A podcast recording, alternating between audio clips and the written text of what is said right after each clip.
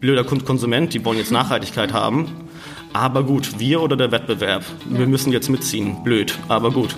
Und sozusagen diesen Druck, so ein Virus ins System des Konsums reinzupacken, dass Firmen sich jetzt nicht mehr so verstecken können, sondern es gibt eine Benchmark. Guck mal, die schaffen es ja, auch wirtschaftlich zu agieren.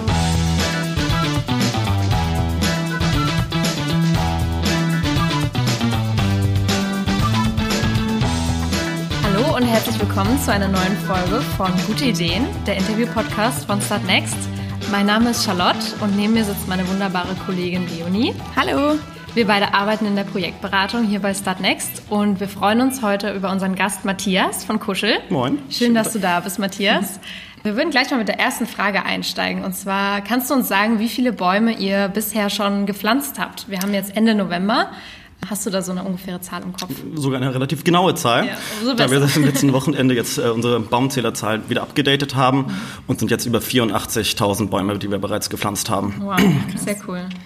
Aber äh, ihr seid ja eigentlich gar keine Baumpflanzfirma, ne? Wir Genau, müssen jetzt nein. erstmal aufklären, äh, was macht Kuschel eigentlich für unsere Hörerinnen und Hörer da draußen? Genau, also Kuschel ist die erste klima- und ressourcenpositive Textilmarke der Welt. Also wir wollen mehr zurückgeben, als wir im ganzen Prozess verbrauchen. Und da ist Bäume pflanzen natürlich nur ein Thema, was wir machen. Das ist sagen die, die Spitze. Das kommt bei Kunden natürlich oft gut an, weil man denkt, so Bäume groß, viel. Und es gibt auch ganz viele Firmen, die damit agieren. Aber wir machen natürlich viel mehr, als nur Bäume zu pflanzen. Sehr cool. Und was genau sind eure Produkte? Erzähl uns mal ein bisschen davon. Also wir haben Handtücher in ähm, vier verschiedenen Größen, in sechs verschiedenen Farben jetzt schon, haben jetzt ja über Start Next unseren Bademantel gelauncht ähm, und jetzt haben wir auch noch ein Babyhandtuch im Portfolio und arbeiten schon an Bettzeug. Sehr cool. Ja, dann erzähl doch mal, wie seid ihr denn auf die Idee gekommen? Also wie kam es überhaupt dazu? Wie habt ihr euch als Team gefunden? Ihr seid ja zu dritt mit äh, Jim und John noch. Genau. Und ähm, wir beide haben vorher schon ein bisschen recherchiert und haben gesehen, dass ihr vorher mit Rucksäcken angefangen habt, mit Ethnotech. Mhm. Und genau, wie ist es dann dazu gekommen, dass ihr dann zu Handtüchern gegangen seid? Und ähm, genau, Woher kommt die. Leidenschaft für Ja. Handtücher? Also äh, John kenne ich schon seit äh, ganz langer Zeit, ich glaube seitdem wir 15 ungefähr sind und super dicke Freunde seitdem. Jim ist ein Zwillingsbruder und wie schon gesagt, äh, seit vier oder fünf Jahren vertreibt er Ethnotech exklusiv im deutschen Markt und hat das wirklich sehr, sehr schön nach vorne gebracht. Und er hat sich gedacht, ja gut, das läuft jetzt ganz gut mit Ethnotech, aber es hat nicht meine Marke. Und dann kam natürlich der Gedanke, ich würde gerne eine eigene Marke machen, also auch, dass man halt mehr Spielraum hat, weniger prozessuale Sachen und Abstimmungsprozesse. Ähm, und dann hat er sich äh, mit mir und seinem Bruder zusammengesetzt. Äh, John ist halt wirklich sehr, sehr gut in Sachen Werbefilm, der hat ganz lange im Werbefilm gearbeitet und kennt sich, kennt sich visuell aus und hat sehr viele Connections, deswegen haben wir auch so schöne Videos bekommen. Da die ganzen Werbefilmleute meinten, geil, was ihr da macht und supporten wir natürlich. ähm, Genau, und ich mache Kommunikation, Markenpsychologie und Konsumentenpsychologie ist so mein Schwerpunkt. War früher Brandmanager beim großen Online-Lotto-Anbieter, also der dunklen Seite der Macht sozusagen. Nee, genau. Und dann haben wir uns ähm, zusammengesetzt und uns war klar, halt mit Ethnotech gehen wir eher so auf soziale Aspekte ein, dass wir etwas Nachhaltiges machen. Das war schon ganz super. Von Anfang an stand das fest. Ähm, und dann haben wir es relativ strategisch abgeleitet. Ich bin halt wirklich sehr strategisch immer im Denken. Und dann haben wir gedacht, okay, gut, was wir gelernt haben aus Ethnotech ist halt der B2C, Direktvertrieb zu Endkunden ist erstmal das Standbein, was wir zuerst aufbauen wollen. Da man natürlich auch erstmal sozusagen eine Markenstrahlkraft entwickeln muss, um auch den B2B-Bereich irgendwie zu überzeugen, dass da eine Nachfrage steht. Deswegen haben wir gesagt, Fokus B2C. Und das hat natürlich Implikationen auch wieder für das Produkt, was wir brauchen als Träger für unsere Mission. Und äh, da haben wir so Sachen überlegt, wie Retourenquote ist ein riesiges Problem im Online-Segment. Ne? Also ja. 50 bis 60 Prozent geht das ja in Retourenquoten. Deswegen wollten wir ein Produkt haben, was keine Größenproblematik vorweist. Sprich ein Handtuch, das passt ja jeden überall. In der Regel. Genau. Ähm, dass wir also, also solche Sachen, wir wollten auch keine Kollektion machen, keinen Trends hinterherlaufen und irgendwie Katzenbabys auf Handtücher drücken, äh, drucken müssen oder so etwas, sondern halt wirklich ein festes Farbportfolio, was halt nicht immer wieder neu mit irgendwelchen Blowout-Sales dann irgendwie rausgehauen werden muss, weil es sich gerade nicht verkauft, sondern wirklich zeitlose Produkte, die lange äh, halten und auch lange halt im Markt Bestand haben. Ist dann auch der langfristige Plan auf B2B B2B zu gehen, also Business to Business? Oder? Genau, jetzt fangen wir gerade damit an und haben jetzt auch schon vier, fünf Läden in Deutschland, die uns vertreiben und mehrere Anfragen, was super, super schön ist, besonders so kleine Unverpacktläden und so, das ist wirklich, ja. äh, die supporten wir natürlich auch super, super gerne, mhm. weil das sind ja Leute, die wirklich was Gutes machen wollen in der Welt ähm, und sind jetzt auch hier bei Goodbye in Berlin erhältlich. Ähm, das freut uns natürlich auch. Das war auch der Launch vor, ich glaube, drei, vier Wochen. Ja, das war das ganz Genau. Und deswegen jetzt B2B geht los und Hotellerie und sowas hatten wir auch schon öfters Anfragen, aber da ist halt immer ein Problem bei uns mit Kochwäsche. Hm. Weil Naturfasern sind halt ja. nicht ganz so hm, stabil nicht so und nicht so geeignet für Kochwäsche. So mit 60 Grad kann man die Handtücher waschen, kein Problem, auch wenn 40 draufsteht. Aber Kochwäsche ist halt noch so ein Ding, wo wir jetzt mal überlegen müssen, wie können wir da halt auch ein Handtuch schaffen, was für die Zielgruppe funktioniert. Ja, klar. Okay. Und du hast uns ja gerade schon äh, im informellen Gespräch davor erzählt, dass ihr jetzt auch expandieren wollt. Also ihr seid bisher ja eigentlich nur in Deutschland vertreten, genau. oder? Aber ihr wollt jetzt bald äh, weiter Richtung Norden ziehen. Kannst du das nochmal kurz erzählen? Genau, ein guter Freund von mir ähm, hat eine Influencer-Agentur in, in Stockholm und der hatte jetzt gesagt, wow, krass, was ihr jetzt schon geschafft habt und will uns da auch helfen, sozusagen im Norden äh, zu expandieren. Aber das ist jetzt ganz am Anfang ja. erstmal. Die Schweden kuscheln sich äh, lieber ein als die Deutschen, genau. oder? ja, und in Sachen Nachhaltigkeit weiß man ja dank Greta und so, da ist auch viel, viel in Schweden, was da passiert und mhm. die setzen da wirklich sehr hohe Benchmarks und da ist das Thema auch, da meint er auch, da gibt es halt keine Influencer, die nachhaltig motiviert sind, sondern alle sind da nachhaltig, sind weil nachhaltig. das gehört okay. sich einfach, das ist da schon etwas das weiter als bei uns. Stil, genau. dass man nachhaltig ist. Ähm, ja, genau. Matthias, erzähl doch mal, ähm, wie seid ihr denn auf den Namen Kuschel gekommen? Also ihr schreibt euch ja ohne C. Mhm. Ähm, wie seid ihr darauf gekommen? Einfach weil eure Produkte sowieso so kuschelig sind und ihr habt gedacht, ihr macht euch vielleicht spezieller in einem Namen ohne das C oder was war da der Hintergedanke? Also so Namensentwicklung ist bei mir immer relativ weit hinten. Also erstmal, wenn man so eine Marke kreiert, muss man sozusagen erstmal die Kunden anschauen, welche Trends sind da, wie, werden, wie wird sich das in Zukunft entwickeln, wie schaut der Markt aus, die Wettbewerber, wie werden die sich in Zukunft äh, entwickeln und dann, was können wir besonders gut. Und wenn man das alles zusammenfügt, dann findet man so eine, so eine emotionale Schnittstelle, wo halt dein Sweet Spot ist im Markt, wo du halt reingehen kannst. Und darauf habe ich dann überlegt, okay, gut, Kuschel wäre natürlich ein, das emotionale Versprechen, funktioniert auch international. Das hatte ich mit ein paar Freunden in Australien, UK und den USA getestet, wo ich einfach ein PDF rübergeschickt habe, in Areal ganz weiß und ohne zu sagen, was wir vorhaben, bitte öffne das, drück auf Aufnahme bei WhatsApp und sagt eine spontane Assoziation. Und dann meinten auch alle, oh, sounds cushy. Und cushy heißt auch wiederum cozy, ja. kuschelig. Und mit unserem Claim Cozy by Nature erklärt sich der Name Kuschel auch international durch den, durch den Link ja. von Cozy und hat natürlich auch nochmal diesen deutschen Qualitätsaspekt mit drin im Namen und unsere Heritage, wo wir herkommen. Ja. Cool. Was ich ganz spannend fand, äh, die Handtücher sind ja irgendwie aus so Holzfasern mhm. gemacht. Mhm. Also das, das Material finde ich irgendwie ganz interessant. Wie kann, wie kann man Holz so kuschelig sein lassen? also wie, wie funktioniert sowas? Äh, Woher kriegt ihr euer Holz vielleicht? Äh, von der Firma Lenzing. Also die machen Tencel. Tencel Modal ist das, ähm, ist auch keine Weltneuheit. Das wurde sogar Tencel Modal ähm, oder Tencel Lyocell. Das sieht man auch relativ oft in Läden, dass auch Jeansmarken und sowas damit jetzt agieren. Ah, das ist ähm, Material. Genau. Okay. Das wurde auch sogar, glaube ich, im Ersten Weltkrieg erfunden, weil da das Militär irgendwie nicht genug Baumwolle hatte und da mussten sie halt neue Fasern oh. entwickeln.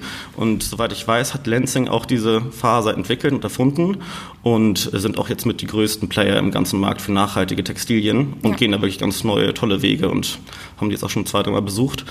Wie das entsteht, das ist ein chemischer Prozess, also das ist eine Viskose, sprich man-made Fiber, also von Menschen kreiert. Das klingt erstmal technisch und nicht so gut.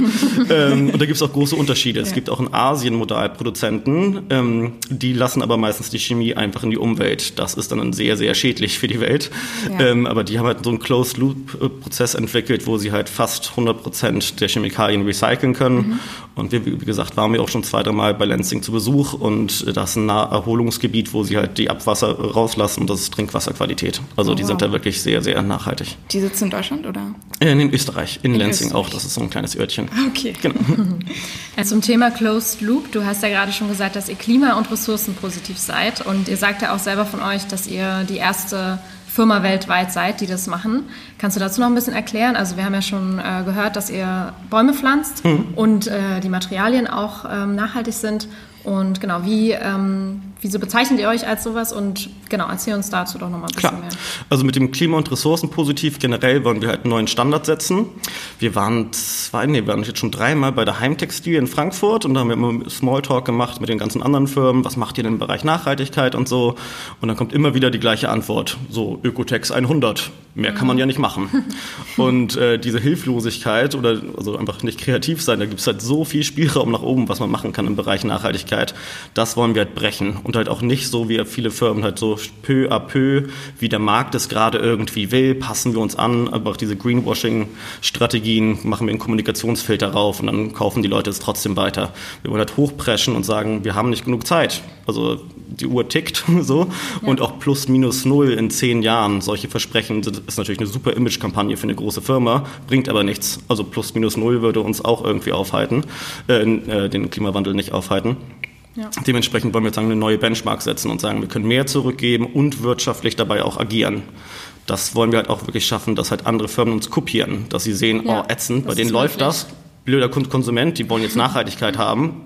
Aber gut, wir oder der Wettbewerb, ja. wir müssen jetzt mitziehen. Blöd, aber gut. Und ja. sozusagen diesen Druck, so ein Virus ins System des Konsums reinzupacken, dass Firmen sich jetzt nicht mehr so verstecken können, sondern es gibt eine Benchmark. Guck mal, die schaffen es ja, auch wirtschaftlich zu agieren. Und das wollen wir halt irgendwie schaffen mit der mhm. Marke. Genau, und ihr grenzt euch dadurch ja auch, wie du gerade schon gesagt hast, äh, von dem klassischen Greenwashing äh, Begriff ab. Mhm. Ich habe online gelesen, dass ihr auch ähm, darauf achtet, möglichst kurze Transportwege einzuhalten. Erzähl uns doch da noch mal ein bisschen mehr dazu. Was genau. habt ihr euch da also ausgedacht? Es sind äh, drei Stufen, die wir sozusagen vollziehen, unsere Three Steps to Positivity. Und ähm, dabei ist halt genau der erste Part für uns der allerwichtigste, sprich das Sourcing der Materialien. Also durch unseren Materialmix von den Rotbuchenholzfasern und GOTS-zertifizierter Biobaumwolle sparen wir 44 Prozent an CO2 und weit über 90 Prozent an Wasserverbrauch ein im Vergleich zum normalen Handtuch.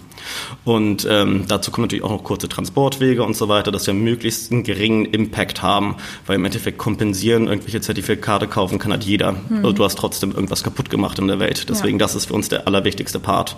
Im zweiten Schritt haben wir mit unserer äh, Nachhaltigkeitsauditor sozusagen unsere ganze Kette berechnet, was ein Heidenaufwand war, weil viele so, hä, wieso wollt ihr denn jetzt wissen, wie viel Strom unser Baumwollfeld verbraucht? What? Wahrscheinlich also, noch niemand vorher gefragt. Nee, nee, nee, genau. Und das war dann wirklich so, aber dann nach einer Zeit haben sie es dann auch alle gecheckt und dann so, ja, klar, können wir machen. Und dann haben wir alle Zahlen bekommen und ähm, kompensieren das mit Goldstandard-Zertifikaten, das ist so die höchste Güte in Sachen CO2-Zertifikaten und äh, kreieren neues Trinkwasser sozusagen, was wir äh, verbraucht haben in der Produktion. Damit werden wir plus minus null und mhm. sagen, das finale Stück ist halt dann das zwei, zwei Bäume pflanzen pro Handtuch.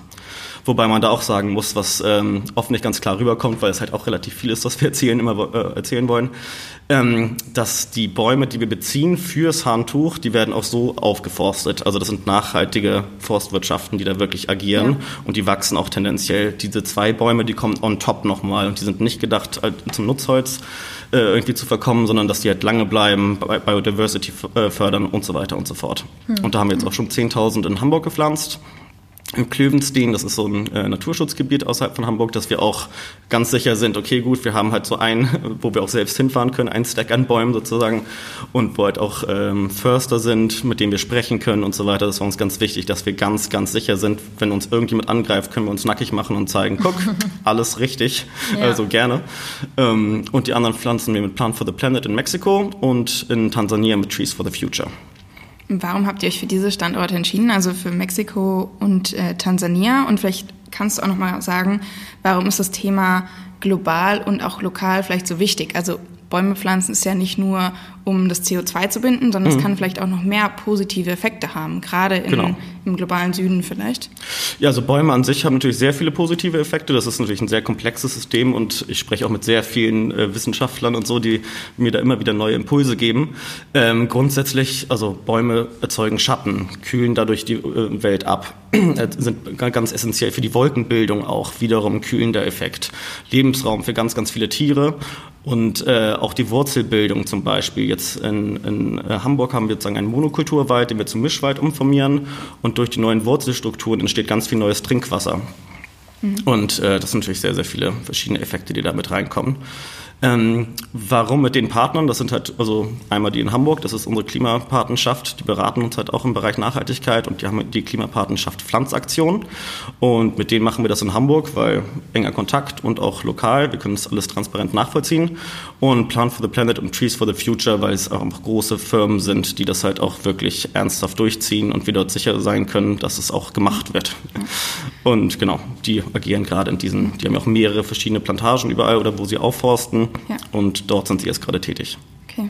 Und mit Kuschel steht ja jetzt vor allem auch für ökologische Nachhaltigkeit, sage ich mal. Also das ist so, was auf der Fahne steht. Ähm, davor mit äh, Ethnothek hattet ihr euch ja so ein bisschen die soziale Nachhaltigkeit rausgesucht.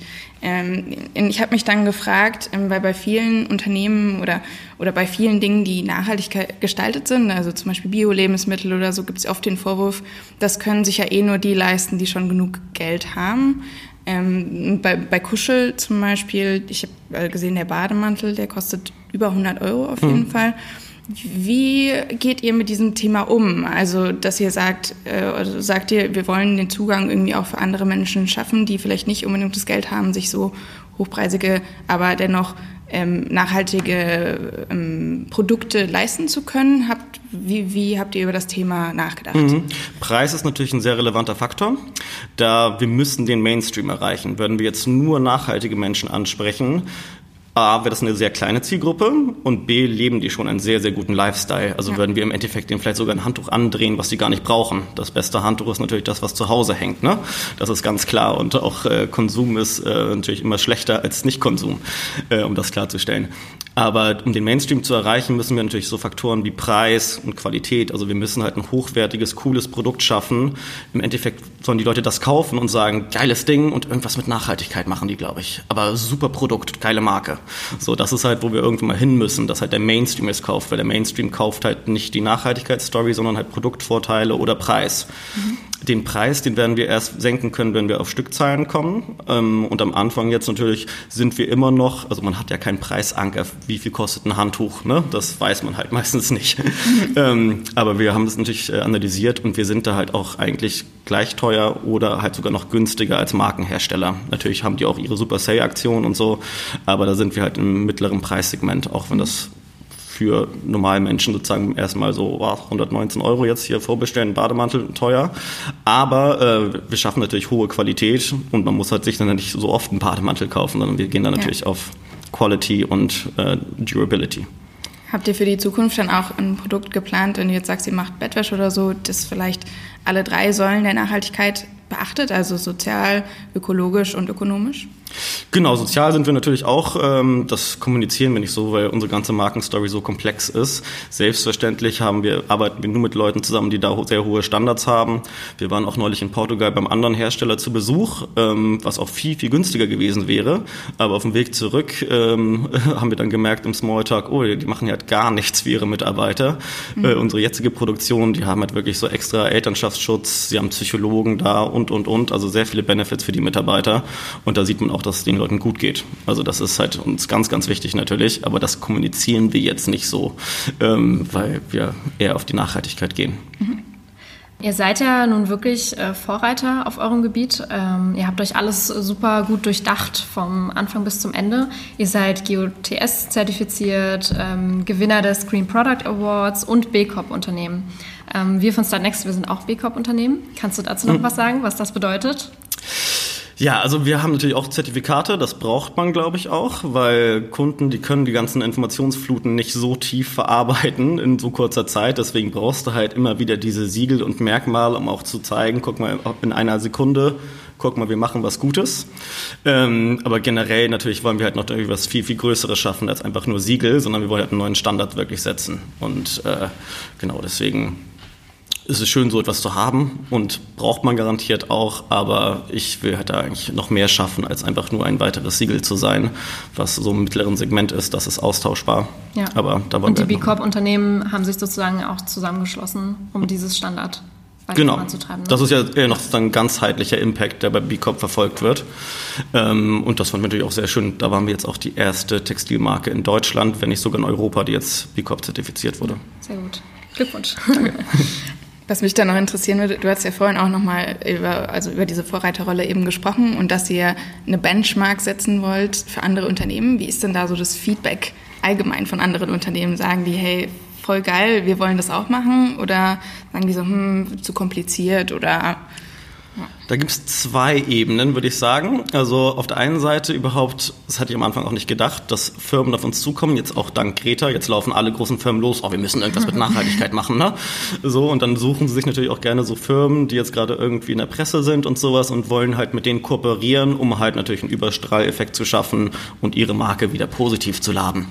Ähm, da sehen wir natürlich auch die schönen Entwicklungen jetzt auch hier mit dem Co-Funding bei euch, dass halt auch wirklich große Firmen kommen und halt auch wirklich Geld reingeben in Ideen. Das finde ich halt sehr, sehr schön, anstatt einfach zu sagen, hier kriegst du halt ein paar Euro und stell dich mal hier vor die Kamera und wir machen eine tolle Image-Kampagne.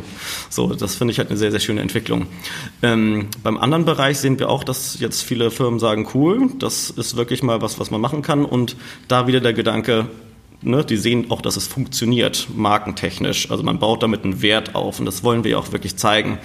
Und das, ja. Coole, das Coolste ist, jetzt vor drei oder vier Wochen hat Zalando halt eine Pressemitteilung rausgegeben, dass sie jetzt auch ein neues Konzept fahren wollen, und zwar der äh, Umwelt mehr Ressourcen zurückzuführen, als sie im ganzen Prozess verbrauchen. Sprich, relativ wortgenau wir. Und man weiß ja auch, Zalando ist ja auch eher vom, äh, also kopiert hier auch sehr gerne Sachen und Konzepte. äh, wir können es natürlich nicht belegen, dass die das jetzt direkt von uns haben, aber ich vermute schon sehr schwer, dass äh, das von, von unserer Seite stammt. Und das freut uns natürlich. Also hätte ich niemals ja, gedacht, dass inspiriert. genau, dass so ein riesiges Unternehmen halt äh, so etwas jetzt auch übernehmen möchte müssen wir natürlich jetzt aufpassen, dass es auch wirklich wahrhaftig durchgezogen wird und einfach nicht nur Zertifikate kaufen und irgendwie schick nach draußen, sondern äh, dass wir auch gucken, dass da halt dieser Standard jetzt nicht irgendwie kommunikativ irgendwie ja, in den Dreck, nicht doch ein Greenwashing. genau, nicht in den Dreck ja. gezogen wird. Aber auch wenn sie es versuchen würden, fliegen sie dann mit, vielleicht mit auf und dann, also trotzdem wird der Standard dann halt irgendwie sich weiter verbreiten. Mhm. Also es gibt garantiert böse Unternehmen, die dann versuchen zu kopieren und Greenwashing zu machen, aber trotzdem werden diese dann halt diesen Standard nach draußen kommunizieren und andere werden uns wiederum sehen und sagen, ach, man kann das machen, ihr macht es zwar falsch, aber trotzdem diesen Standard, der ist möglich. Ja, es lohnt sich ja auch, oder? Also es wirklich durchzuziehen und nicht nur einfach irgendwie zu sagen, ja. hey, wir machen das aber. Genau, das ist, glaube ich, ganz, ganz wichtig. Also, also wir wollen ja diesen wirtschaftlichen Faktor auch wirklich mit drin haben, weil ich glaube, die Gier der Wirtschaftsmärkte ist wirklich das, was die Katalysatorwirkung entfalten kann. Das geht schnell genug. Wenn Leute merken, oh, man kann damit Geld machen mit Nachhaltigkeit, dann geht auf einmal alles ganz schnell. So wie als Konsumenten, da gibt es natürlich sehr, sehr schöne Ansätze, Zero Waste und so weiter, aber es ist trotzdem leider auf der Masse viel zu gering. Also wie ihr wahrscheinlich wisst, in diesem Jahr haben wir so viel Plastikmüll äh, erzeugt wie noch nie zuvor. SUVs verkaufen sich wie nichts Gutes. Ähm, also im Mainstream sind wir leider zu langsam, auch wenn da jetzt die richtigen Tendenzen hinkommen, aber trotzdem ist es dann halt Bio bei Aldi kaufen für den günstigsten Preis. Äh, und das ist halt etwas, so, so ein Problem, was wirklich am Start ist. Politik hat auch super coole Ansätze, also die SDGs und so, ne? Das ist tipptopp, aber auch da, wie wir gesehen haben, jetzt hier mit Nestle zum Beispiel, da gibt es immer wieder Interessenskonflikte. Und SDGs übrigens Sustainable Development Goals, genau. 17 Ziele nachhaltiger Entwicklung äh, der Vereinten Nationen nochmal googeln vielleicht. Genau. Also tipptopp, was sie sich da äh, vorgenommen haben, aber auch da, glaube ich, wird die Umsetzung zu langsam erfolgen. Und deswegen glauben, glauben wir, dass wir durch wirtschaftlichen Erfolg halt sozusagen die anderen Firmen triggern müssen. Guck mal, das lohnt sich. Du kannst eine Marke aufbauen und noch mehr Wert schaffen, weil eine Marke ist das größte Asset, was ein äh, Unternehmen hat. Äh, Apple ist jetzt 300 Milliarden US-Dollar wert und 60 wow. bis 70 Prozent ist halt immateriell. Es ist das Markenimage. Da gibt's, äh, ich glaube, so 75 plus wissenschaftlich anerkannte Arten, das äh, Brand Equity, also den Markenwert zu berechnen. Und all diese Ansätze haben halt eins gemein, so die Stärke der Markierung auf die heutige und auf die zukünftige Kaufentscheidung. Und das sind halt Emotionen. Und heutzutage sehen wir, dass halt, also man redet ja auch vom Marken-Burnout in Deutschland, mhm. weil die großen Marken, die laufen halt irgendwie in Quarterly KPIs hinterher und optimieren halt darauf und denken nicht mehr über Jahre, weil die Manager wollen halt jetzt coole Zahlen präsentieren, dass sie noch mehr Gehalt kriegen. Und da ist natürlich Preis dann halt immer wieder ein Faktor, der reinkommt. Ne? Mit Prozenten können wir das regeln. Und dann differenzieren sie sich nicht mehr wirklich stark genug und haben halt dann ein Problem. Besonders wenn Ressourcen knapper werden, werden es auch, wird es auch Produktionskosten teurer und die Marken werden dann hoffentlich dann irgendwann mal mal auch gegen die Wand fahren. so. ja. Und da glauben wir halt, dass wir halt, indem wir zeigen, guck mal, man kann was anderes machen und auch Wert schaffen, durch etwas echt, also wahrhaft Gutes, also kein Greenwashing, sondern etwas Manifestierbares im Produkt zu schaffen, was die Kunden fühlen und lieben. Das ist viel stärker als deine milliardenschwere emotionale Bullshit-Kampagne, die halt irgendwelche Gefühle Total. triggern sollen, um deine Marke positiv aufzulagen. Sie, also Cola macht das ja jedes Jahr halt, sitzen da irgendwelche mega bezahlten Kommunikationsagenturen und kriegen Milliarden Budgets, um halt eine neue Facette des Markenkerns zu entwickeln, was dann wieder den Kauf fördern soll. So, ja gut, dann steckt doch mal eine Milliarde von dem Budget halt in euer Produkt rein und macht was Nachhaltiges. Die Leute werden dich lieben. Und Grüße an Coca-Cola in diesem, Moment. also, also das ja. ist halt wirklich äh, gut zu. so ein Gedanke, der sich wirklich lohnt. Und wir hatten jetzt auch gerade ähm, die erste Auswertung bekommen ähm, von unserer Pressearbeit in den letzten drei Monaten. Äh, der Listenpreis, der ist ja immer viel, viel höher. Da hatten wir jetzt schon über 1,3 Millionen Euro an Wert erschaffen. Ähm, das haben wir jetzt halt gewichtet. Da sind wir so vielleicht bei 150 bis 200.000 Euro, was wir an Wert erschaffen haben. Und das halt, indem wir halt 20 Prozent Produktionskosten und Top zahlen für den Klimaausgleich, Bäume, Pflanzen und so weiter. Es rechnet sich. Also es rechnet ja. sich wirklich, was Gutes zu machen und auch im Bereich Influencer oder was auch immer, also ich muss ja gar nicht Influencer nennen, echte tolle Menschen da draußen, äh, die etwas Gutes machen, die sagen, geil, was ihr macht, ich will euch supporten. Und das kommt jetzt jeden Tag immer mehr Leute rein, die sagen, wir wollen euch pushen und helfen, ob das Firmen sind, Presseleute. Und das ist halt sozusagen die Stärke, was eine gute Marke hat, wenn du wahrhaftig etwas Gutes machst. Und das ist, glaube ich, ganz, ganz wichtig. Ja. Zum Thema Kommunikation. Du hast ja eben schon kurz angerissen ähm, das Thema Crowdfunding und beziehungsweise auch euer Co-Funding. Kurze Erklärung für unsere Hörerinnen und Hörer vielleicht nochmal, die das noch nicht gehört haben. Wir von Startnext haben uns überlegt, wie können denn Kampagnen zusätzlich gepusht werden. Und das haben wir gemacht, indem wir Kooperationen aufbauen mit Firmen und äh, Stiftungen, die zusätzlich zu der Crowd, die ihr Geld in das Produkt oder in die Idee reinstecken, noch ähm, kofinanzieren, so nennt sich das dann. Und ihr hattet eine Kooperation mit Krombacher Naturstarter. Kannst du dazu noch ein bisschen was erzählen? Wie, wie war das so für euch und ähm, wie seid ihr überhaupt darauf gestoßen und wie hat euch das weitergeholfen? Darauf gestoßen sind wir relativ einfach. Es war relativ präsent auf der Startseite bei euch. Und dann dachten wir, Sehr super, gut. hier äh, nochmal on top 20, 25 Prozent auf die Funding-Summe oder für, für jedes Backing.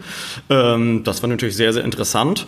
Ähm, da gibt es natürlich auch wiederum Stimmen, die sagen, hm, ja, mit so großen Firmen sollte man nicht zusammen kooperieren als nachhaltige Firma. Aber da wir sagen, wir müssen wirtschaftlich erfolgreich sein und halt auch den Virus im System verbreiten, sagen wir, toll. Also einfach das Gesicht hinhalten für eine Kampagne so hätten wir halt jetzt nicht gemacht. Aber da sie uns wirklich supportet haben und jetzt auch, haben wir auch ähm, den Leiter der Kommunikation von Krombacher kennengelernt. Äh, echt schön. Also das finde ich einfach ein sehr, sehr guter Ansatz heutzutage ja. und auch Respekt an euch, dass ihr da so, so ein schönes System euch überlegt habt. Das macht wirklich Spaß. Und wenn da jetzt jemand da draußen zuhört, der oder die vielleicht äh, ein Natur- oder Umweltschutzprojekt hat und sich eventuell bei Krombacher Naturstarter bewerben wollen würde, was müsste die Person denn tun? Also was habt ihr gemacht quasi? Wir sind einfach direkt über deren Projektseite gegangen auf und Start haben Next. genau auf Startnext und haben dort halt sozusagen die Maske geöffnet wie normal, aber halt über den über deren Seite sozusagen. Mhm. Da waren wir automatisch ähm, wurden wir freigegeben nach einer Woche, glaube ich okay, ungefähr. Da kann man sich einfach mit einem Klick genau bewerben, ne? super einfach. Ja. Ihr seid ja mit eurer Kampagne ziemlich durch die Decke gegangen. Ich glaube, in den ersten 24 Stunden habt ihr schon euer erstes Funding-Ziel geknackt, mhm. weil mich nicht alles täuscht.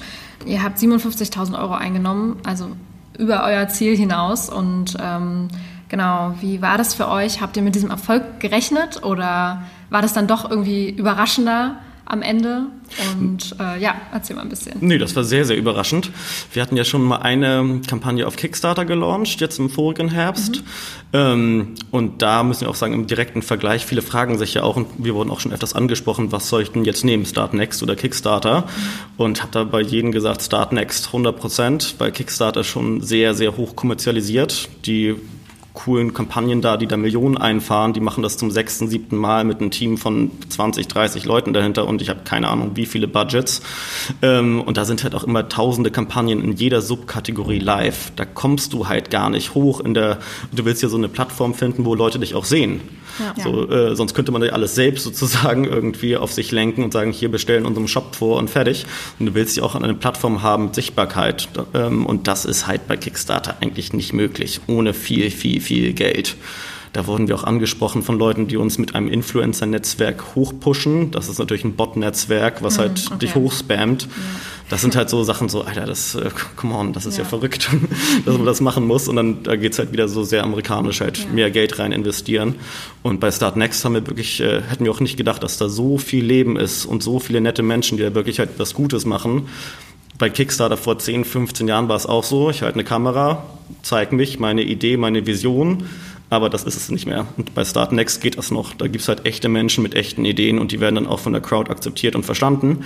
Und in den Kickstarter-Bereich ist es eher die glammy, super teure Mega-Kampagne, die du da haben musst, um überhaupt irgendwie herauszustechen. Was empfiehlst du denn Starterinnen und Startern, die eventuell jetzt gerade zuhören und vielleicht am Anfang ihrer Kampagne stehen, so deine Top 3, was man äh, machen sollte, damit die Kampagne auf jeden Fall erfolgreich wird? Ganz grundsätzlich, glaube ich, ist, äh, überlegt euch eure Marke also und auch Produktportfolio. Was kommt danach? Denn wenn man einmal sagen in der Öffentlichkeit ist, dann beginnt ja schon die Markenbildung. Und wenn alles gut läuft, sehen einen sehr viele Leute sofort dank Startnext. Dementsprechend überlegt euch nicht nur, das ist das Produkt und mal gucken, sondern überlegt, baut eure Marke so auf, dass ihr auch über die nächsten fünf, sechs, sieben, zehn Jahre wisst, welche Produkte will ich launchen, was muss diese Marke, was muss der Markenname wirklich schaffen, um reinzupassen in dieses Konstrukt, was meine Vision ist auf lange Sicht. Dann das zweite ist sehr früh anzufangen mit der Vorbereitung. Plan, Plan, Plan. Einfach hochladen und es geht durch die Decke. Das passiert nicht. Ähm, in der Regel nicht. Gut zu hören an dieser Stelle. ja, also vielleicht gibt es das auch natürlich, wenn man eine epische, sehr super krasse Idee hat. Äh, das geht dann wahrscheinlich auch, aber man muss halt wirklich schon sehr, sehr viel Planung reinpacken. Man muss halt sofort loslaufen, Newsletter, Subscriber sammeln und, und, und, dass du halt beim Launch halt wirklich äh, ein Orchester von verschiedensten Instrumenten hast. Also sei es halt irgendwie Influencer, andere Multiplikatoren, Presse, Presse und auch Newsletter-Subscriber, die simultan direkt draufgehen, weil die meisten Start oder die meisten ähm, Crowdfunding-Kampagnen haben halt den größten Ausschlag in den ersten zwei, drei Tagen, würde ich sagen. Dann geht's ja. runter und am Ende nochmal durch die Dringlichkeit geht's wieder eine Welle nach oben. Und dementsprechend ist der Anfang ganz, ganz wichtig, dass man sehr viel Traffic raufkriegt und sehr viele Leute irgendwie findet, die einen supporten, dass der Stein ins Rollen gerät. Weil dann merken die Leute, die ganz Fremden, die man vielleicht gar nicht kennt, außerhalb Freundes- und Familienkreis. Okay, das, da läuft was, das scheint zu funktionieren, dann kann ich auch mein Dankeschön erhalten. Super. Ja, also Kommunikation ist alles. Kommunikation ist genau sehr, ja. sehr, sehr wichtig. Also wirklich Newsletter-Subscriber vorher sammeln, von wegen einfach sagen, hier, wir launchen bald, melde dich jetzt ein und sei der Erste, der erfährt, wenn und wann unsere Dankeschöns äh, verfügbar sind. Guter Hinweis an der Stelle. Ja. und auch sich schon vorher überlegen, was man in der Kampagne kommunizieren ja, möchte. Definitiv. Was da, glaube ich, auch, ähm, da ihr auch sagen, zwei Stufen habt oder dass man halt zwei Funding-Ziele angeben kann, ist bloß nicht Juhu schreiben beim ersten, wenn das geschafft ist, weil dann denken natürlich die Leute, okay, cool, ist dann funded, ich muss gar nicht mehr supporten, weil man hat ja meistens noch einen zweiten, ein zweites Ziel, was man auch erreichen will. Deswegen, genau, das ist jetzt das erste Ziel erschafft, danke, aber und dann sofort mit sagen, das zweite Ziel ist und nicht dann gleich das Party-Video, weil dann denken natürlich die Leute, okay, läuft bei denen, alles cool, die brauchen meinen Support nicht mehr. Ja, das stimmt. Und ähm, sag mal, wenn unsere Hörerinnen und Hörer jetzt denken, cool, die finde ich super, ich würde gerne Handtücher oder den Bademantel kaufen. Wo gibt es euch, abgesehen von eurem Online-Shop natürlich? Du hast ja gerade auch schon gesagt, ihr geht jetzt auch langsam in den, in den Offline- äh, äh, Verkauf rein? Gibt es euch äh, an bestimmten Anlaufstellen?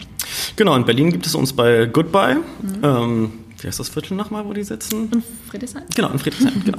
Als Hamburger weiß man das ja nicht. Nee. Alles gut. nee, und in Hamburg haben wir äh, bei My Marini, das ist ein, so ein kleiner Ethical Surfwear Brand mit einem kleinen Store auch. Und die anderen zwei, drei weiß ich leider gerade spontan nicht vom Namen her. Ja. Aber Zur Not kann man ja bei eurem kuscheligen Kundenservice anrufen. Genau. Stimmt, den haben wir auch noch gesehen.